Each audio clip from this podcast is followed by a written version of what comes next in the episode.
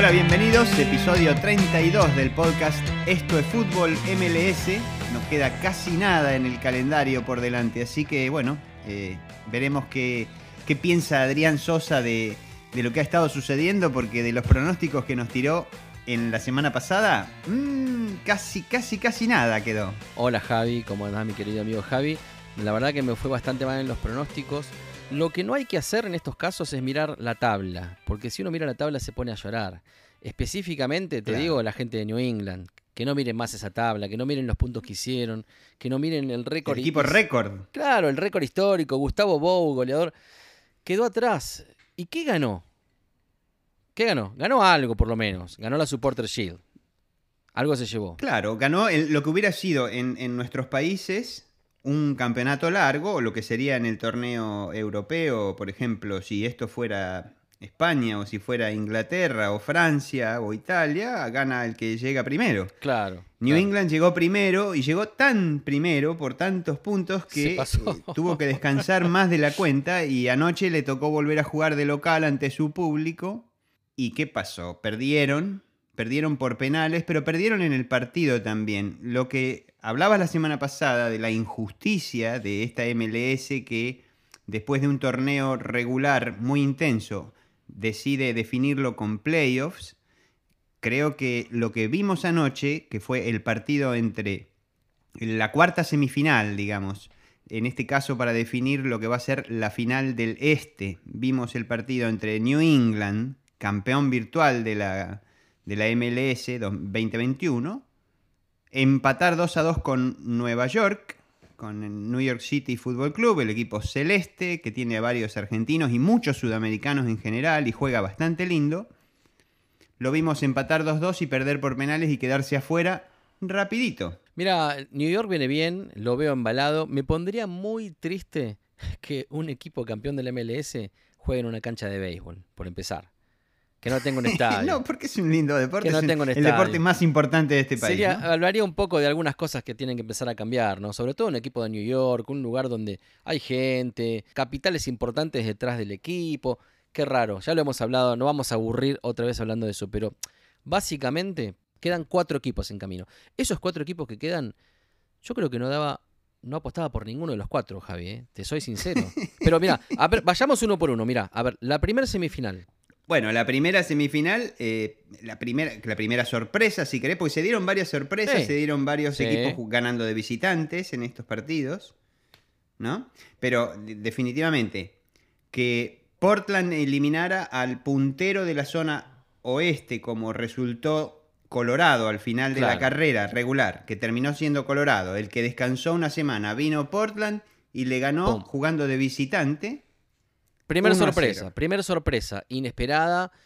al- a, los 90, ¿no? 89 y medio ganó Portland. Después vino la de Real Salt Lake, que para Real Salt Lake ya es para escribir un capítulo aparte, una novela aparte. Es Bilardo, es Argentina 90. Para mí Real Salt Lake es Y Argentina va a salir 90, campeón, total. te juro que va a salir campeón. O sea, eh, ganó su, su partido, digamos, sin patear una vez al arco, como habías comentado vos. Luego volvió a ganar otra vez. Pero esta vez ganó mostrando, como te dije, en el episodio anterior, si lo quisieran revisar, pueden ver que Kansas City es el equipo que le había permitido Claro, a claro. Real Salt Lake eliminar a Galaxy en estos playoffs y entrar como séptimo. Porque le ganó a Kansas City, le ganó Real Salt Lake a los 95, 1 a 0, Ah, en no. esa última fecha de la jornada regular, del, del torneo regular. Bueno, ahora se volvieron a encontrar a- ¿Y qué pasó? y ganaba 1 a 0 Kansas con un penal que había sido. Y se lo dio vuelta Salt Lake en los últimos 7, 8 minutos. O Y sea- en el, o sea, el, el- el gol final fue en- a los 91 otra vez. No, es que, o sea, queda, digamos, quedó grabado para la historia. Ahí ya se Otro produjo... batacazo, batacazo total. No, pero se produjo además una rivalidad que va a durar quién sabe cuánto entre Real Salt Lake y Kansas. Ahí quedó Claro, se claro. Ahí se- en las zonas esas de frío, digamos, Ah, los- se picó, los- ¿viste? la gente de los pullovers y los sacos gordos va a estar peleando por un tiempo largo por esto. Kansas fue otro equipo que nos deleitó, que nos mostró jugadores increíbles. Hablábamos hace tiempo, quedó ya atrás porque está en Europa, de el jugador que a mí me gustaba mucho, eh, Gianluca Bucio, gran jugador. eh, pero también Russell, también Pulido.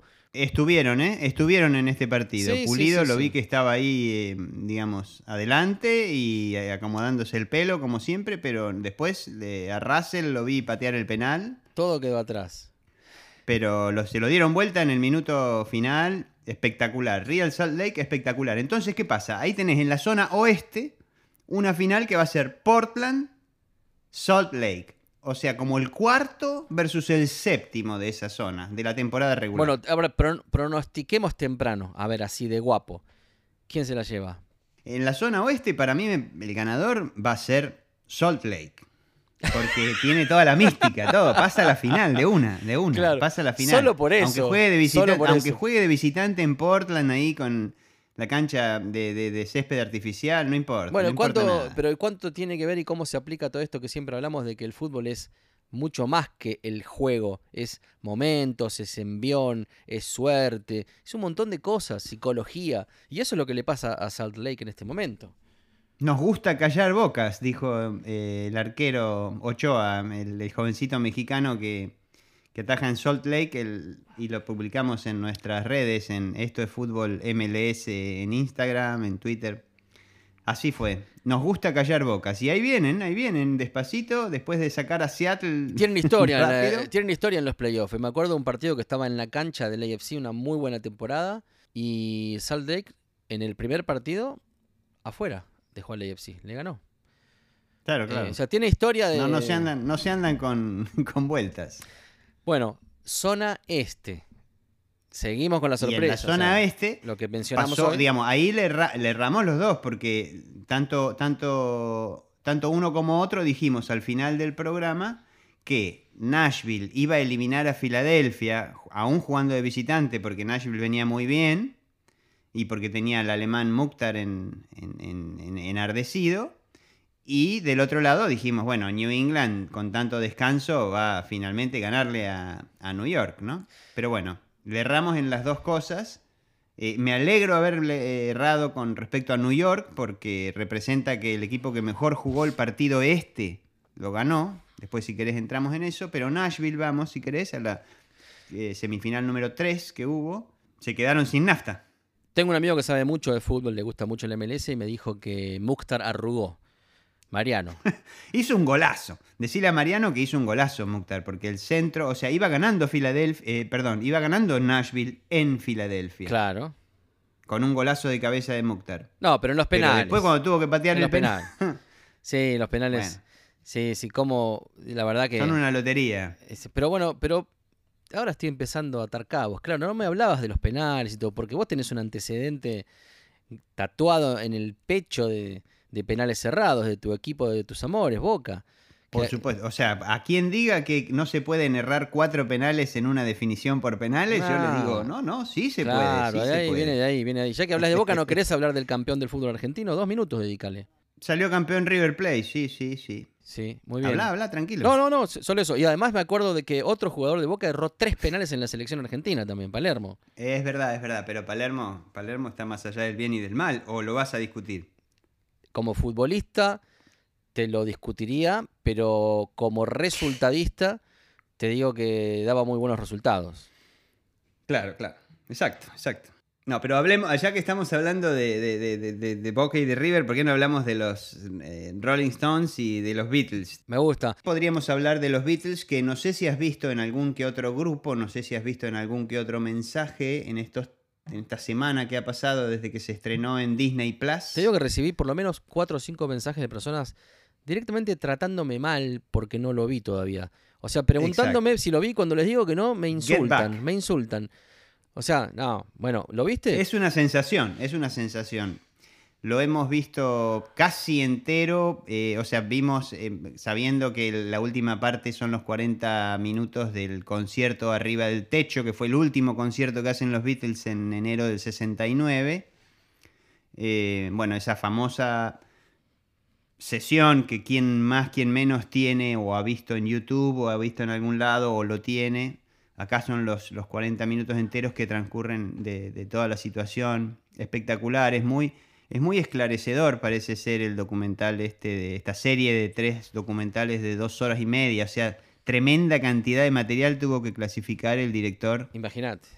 Peter Jackson, el señor de los, Señor de los Anillos, así que son muchas horas para invertir así rápidamente, pero, pero la verdad que todo el mundo está enloquecido con esto y entonces están hablando de por qué, no sé, en Rolling Stone, la revista Rolling Stone, vi artículos así con, con el título de 24 razones por las cuales queremos ver el documental de los ah. Beatles en, en, loop, ¿no? Y verlo permanentemente. La verdad que son este, muchas horas, 7 o algo así, eh, pero reducidas de 50. No sé cuántas horas tenía realmente el director. Así que fue, es espectacular el trabajo y seguramente que quienes están esperando tu opinión eh, no, no den más de la ansiedad porque, bueno, ver todo eso de nuevo sin haber intercambiado nada, te, convierte en un marciano, Adrián, a pesar de que estemos hablando de una banda que se separó en 1970. Sí, lo tengo que ver, lo voy a ver y está, está en mi lista. Por supuesto, los Beatles, eh, cualquier cosa que salga de ellos que no se haya visto antes es casi revivirlos un poquito cada vez que sale algo, ¿no? Exacto. Increíble. El mito era que si estaban totalmente peleados y que el, que el clima del último año así había sido terrible, pero la verdad es que por lo que muestra el, documental interactuaban con mucha eh, naturalidad y, camaradería y todo, salvo que bueno, al fin se hincha un poco, se, molesta un poco George, pero todo bien, todo bien. La verdad que es divino, divin, la verdad que muy bueno, muy bueno el documental, muy lindo. Y bueno, eh, get back, ¿no? O sea, como acá te dicen en Estados Unidos, te dicen get back para, tipo, volver cuando uno tiene una propuesta y fracasa y esa propuesta no funciona, te dicen get back to the, to the drawing board, ¿no? A, volver a dibujar, a, hacer el, dibujo y a presentar este dibujo de nuevo, ¿no? Volver, volver a hacer el dibujo, sería. Bueno, un poco eso le está pasando a estos equipos de la MLS ahora, tipo no sé, New England, ah, sos el campeón, sos el equipo récord de los Estados Unidos de los 25 años de la liga, bueno, volvé, a hacer cuentas porque las cosas van a cambiar el, Pero aparte, Se, se, desdibuja todo de una manera muy, muy este, poco cálida, no sé cómo llamarlo, porque si vos tenés un torneo donde ves que vas a llegar a la cima y que vas a ser el campeón ya un partido antes o dos partidos antes o cuando sea, ese es el momento donde donde se vive esa fiesta y donde se vive la consagración y todo. Lo mismo pasaría en una final final. Pero en estos partidos de eliminación de playoff del medio, es como que no es ni una cosa ni la otra.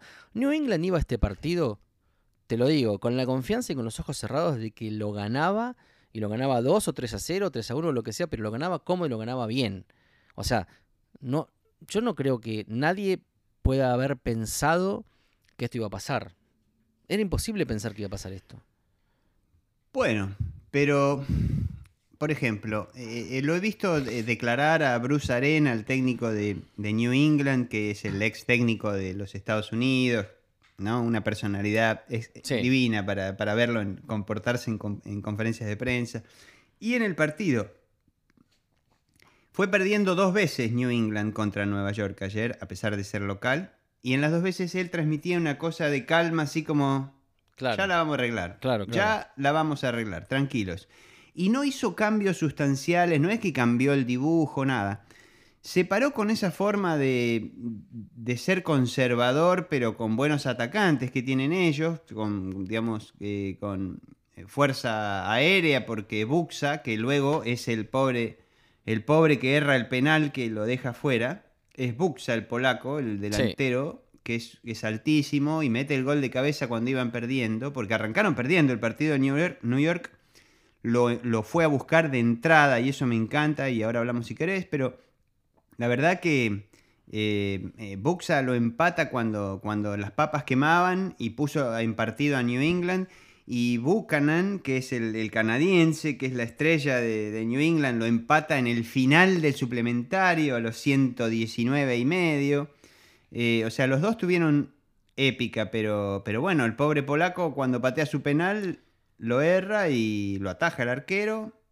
Y, algo que no pudo hacer el arquero de New England, que fue agarrar ninguno de los cinco penales de New York, pero New York tuvo el 58 o, o por ahí porcentaje de la posesión, es decir, atacó, es decir, Bruce Arena, con toda su calma y todo, él paró el equipo como a esperar a esperar y contraatacar, esperar y contraatacar. A ver, mm, ¿quieres hacerme daño? Ven, ¿no? Como sea, ven. Claro, claro. Y bueno, y así fue New York. Fue, fue, fue. Decir que ahora, no sé, ahora juegan la final del lado este, New York contra Filadelfia. Que por otro lado, Filadelfia fue el ganador de la, de la Supporters Shield del año pasado. O sea, fue el que terminó primero de, todo Sí. el equi- de todos los equipos en el 2020. Y tuvo, y tuvo Pero muy- bueno. sí, y tenía gran equipo, iba bien. Pero a mí me parece que estas instancias de partidos eh, está bien lo que comentás de la estrategia y de cómo se plantan, pero para mí el porcentaje de lo psicológico en estas instancias es enorme, enorme, enorme y, y definitivo, porque el equipo como en el caso puede haber sido Filadelfia el año pasado o New England ahora. Vos pensá con la presión que llega a este partido, porque sabe que hizo un año increíble y que si pierde este partido se queda sin nada. Lo contrario pasa con los equipos que entran, como decías vos la otra vez, por la ventana, porque entran sin nada que perder, dicen, Claro. logramos mantenerse, y bueno, y van a jugar relajados, van con otra psicología, van a atacar. Para mí es, es fundamental, Javi, para mí la psicología en estos partidos, y lo estás viendo en los resultados, todos los que tenían la presión y la obligación de ganar, perdieron. Sí, y también tengo que decir esto. Entonces, volviendo al partido de, de Nueva York ayer. Todos esos jugadores sudamericanos que tiene New York que parece que estuvieran superponiéndose en posiciones ofensivas porque son todos delanteros más o menos. Sí, Tenés a Maxi Morales que, que es el número 10 y no, no, no es un tipo que marque demasiado. Tenés a Rodríguez, a, eh, al uruguayo que abre el partido a los dos minutos, que delantero también, el sub-20 de, de Uruguay. Eh, Castellanos. Tenés a Castellanos, que es tu delantero, goleador del torneo, jovencito sudamericano. Tenés a los brasileños, Tiago Andrade, que no, se le, no le tembló nada a la hora de tener que patear un penal, a pesar de entrar en el, en el segundo tiempo. eh, que tienen también jóvenes, ¿no? Son todos como sub-20. Dejó en el banco a otro, a otro joven brasileño que es Tales Magno. Jesús La Medina. verdad que Jesús Medina, eh, también, ¿eh?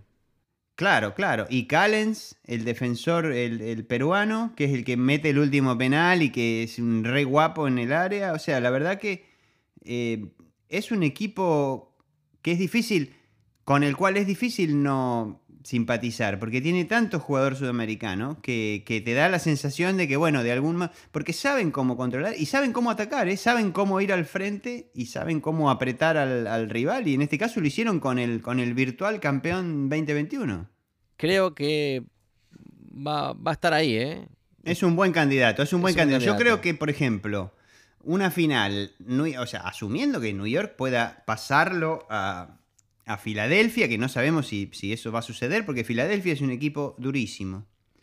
Eh, asumiendo que New York lo pasara, si Salt Lake hace la heroica de ir a la final, Ah. sería como sería como ver una especie de mm, Italia 90 todo de nuevo. Sí, sí, todo- sí, sí, sí, y ahí tenemos al técnico Mastroeni en, en Salt Lake, en Utah, con esas tácticas así de, de- de, digamos, de cerrazón violenta que, bueno, por ahí en algún momento te atacan y ojo que son peligrosos. El otro análisis que hago yo de, de esto de los playoffs, y me pongo repetitivo, pero la otra parte que nadie ve también, es que los equipos que quedan afuera de los playoffs, se les termina el año muy pronto.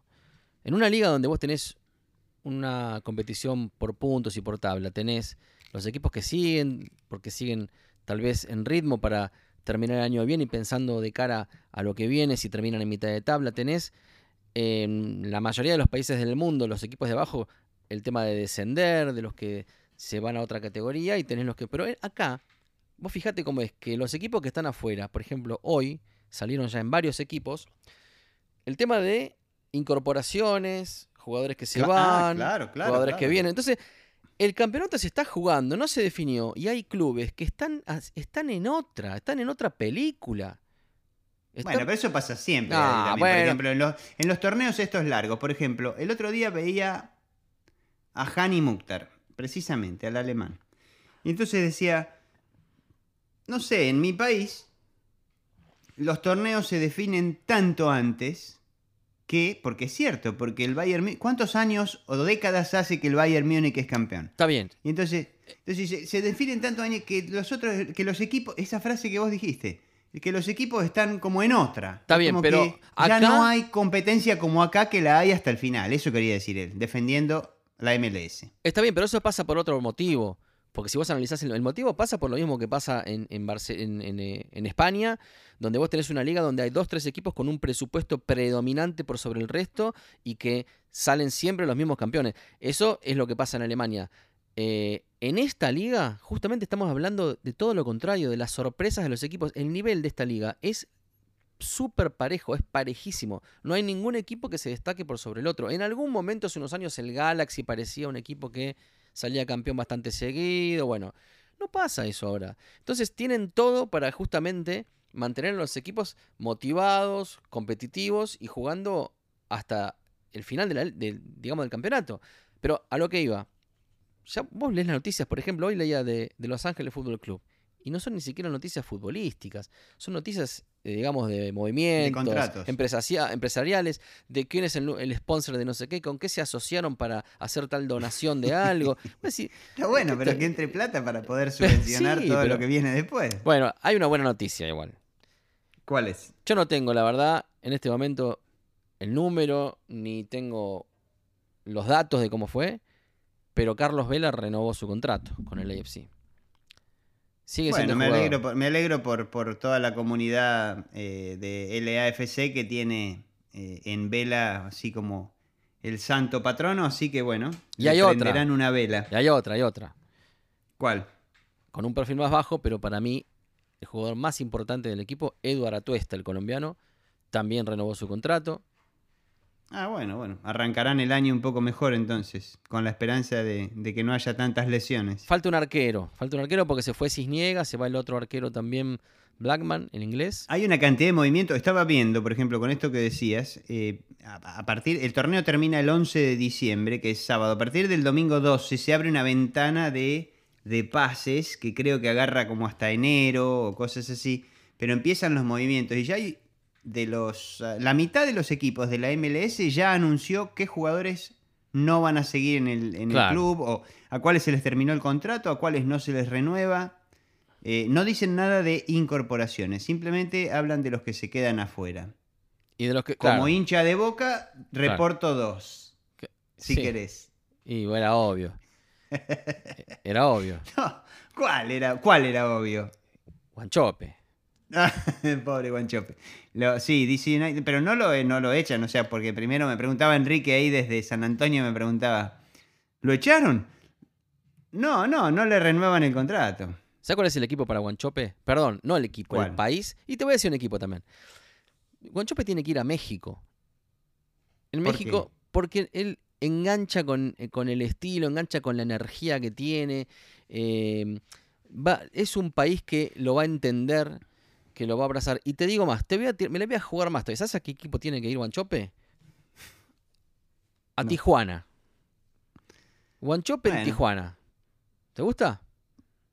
Mirá, no sé si, tengan, si tienen el, el dinero para contratarlo, veremos. Si no, tiene que volver a Boca a fin de diciembre. No, no 31 pasa- de diciembre tiene que volver a Boca porque tiene un año más de contrato. ¿Qué edad tiene? No sé a quién se lo... ¿20 qué? ¿27, 28? No, yo creo que Guanchope tiene por lo menos 30. Eh, bueno. En Boca, imagínate cómo No, bueno, sí. le va a costar, Vamos a ¿eh? ver. La velocidad. Pero bueno, lo cierto es que hay, lo que te decía es que, bueno, hay varios que dicen que también Emanuel Más, otro es Boca, que, que vino por el año 2021, por lo que quedaba de la temporada, saliendo a mitad de año, eh, terminó el contrato este de seis meses inicial que hicieron con Orlando, y Orlando, que se sacó de encima a Nani, a su estrella portuguesa, imagínate si no se va a sacar de encima Más. Eh, también está viendo, estaba viendo que Orlando por lo menos está viendo a ver si puede recuperar a Alejandre Pato, porque Alej- Claro. Sí. Alejandre Pato jugó el primer partido del torneo No jugó más. y cuando llegó la fecha 34 dijeron, bueno, ha sumado 106 minutos, quiere decir que completó, creo que fueron cuatro partidos en los que terminó entrando, no metió ningún gol, pero le tienen fe en Orlando, están tratando de negociarlo. Pero Nani, por ejemplo, el internacional eh, portugués, ya declinaron extenderlo. Cincinnati mantiene a, a Luciano, a Costa. Austin mantiene también, Eh, ¿no? Austin no se desprendió de ninguno muy significativo. El, sí, eh, Maxi Urruti que, y Darwin Quintero, el colombiano, y Maxi Urruti, el argentino, dos delanteros importantes de la naranja mecánica de Houston. Chao. Declinada la extensión de contrato. A ver, eh, Montreal, no, no tenemos presencia. Y en Dallas, obviamente que están viendo a ver si lo venden a Pepe y a dónde. Lo sacaron al colombiano Andrés Ricaurte, no le renovaron al, al volante, al 10 de al 10 de Dallas. Y ya siguiendo con Texas, te reporto sobre Austin. Y te digo que Austin no se sacó de encima ningún sudamericano. Bien. Así Eh, que todos, todos continúan. Veremos cómo le va en su segundo año a Austin. Se fue, quien se fue es, eh, eh, bueno, Jonathan Dos Santos, ¿no? La más, lo más Sí. resonante, eh, fuera de su, está fuera de contrato con el Galaxy, el, eh, uno de los jugadores importantes de la selección de México, Jonathan Dos Santos. Eh, también el, el serbio Sacha Klehtan, que ha jugado muy bien para, para Galaxy. Y el que te gustaba, el otro que te gustaba, ¿te acordás? Víctor Vázquez, que te gustaba del Sí. Galaxy. Sí. Chao, se acabó el contrato, ¿En chao? Víctor Vázquez. Wow. Así que Me hablabas de. Me hablabas de Pepi recién, lo mencionaste. Pepe Y lo, lo tienen así en... Tiene unas ganas de irse al Real Madrid que ni te cuento. Sí, él- lo vi declarar eso. Él, quiere ir a jugar al le Real Madrid. Le falta para el Real Madrid. Pero yo ¿Vos creo viste que- cómo le va a los brasileños que, Sí, que bueno. juegan en el Real Madrid? Todo lo que tuvieron que adaptarse, imagínate. Pero tiene- le- le veo- le veo- dos, tres años, no tiene tanto tiempo. Le veo el estilo, ¿eh? Le veo el estilo ahí madrileño. Me gusta. Me parece que, que le, sien- le sentaría bien, digamos. Ojalá. Sí, sí, pero, pero en, en- en el Madrid no pueden aspirar, no puede aspirar más que al Castilla para mí, con toda, con, digamos, con todo respeto, ¿no? Para Pepi. Pero Ah, en el Madrid no. o sea, el Durísimo, Madrid, ¿Te parece? Sí, ¿qué? Benzema, que lo va a dejar a Benzema afuera. Y uno nunca sabe. En fin, Adrián, No, pero es- vamos, eh, episodio 32, se nos está yendo, ¿eh? Nos tenemos, Se que, nos tenemos que concentrar en que qué es lo que pasa.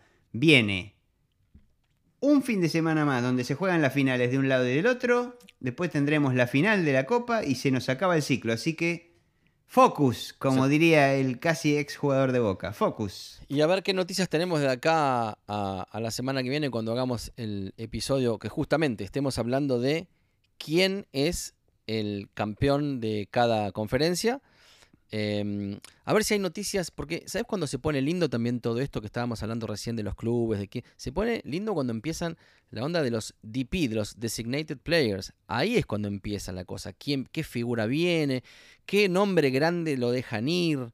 Eh, no se sabe nada, no se habló de nada, no hay mucho rumor dando vuelta. Pero por ejemplo, Y bueno, tiene que terminar esta temporada que hemos iniciado pero, con pero por, tantos... por ejemplo te digo, en el AFC hay por lo menos un lugar libre para Designated Player, que es el de Diego Rossi, a no ser que vuelva.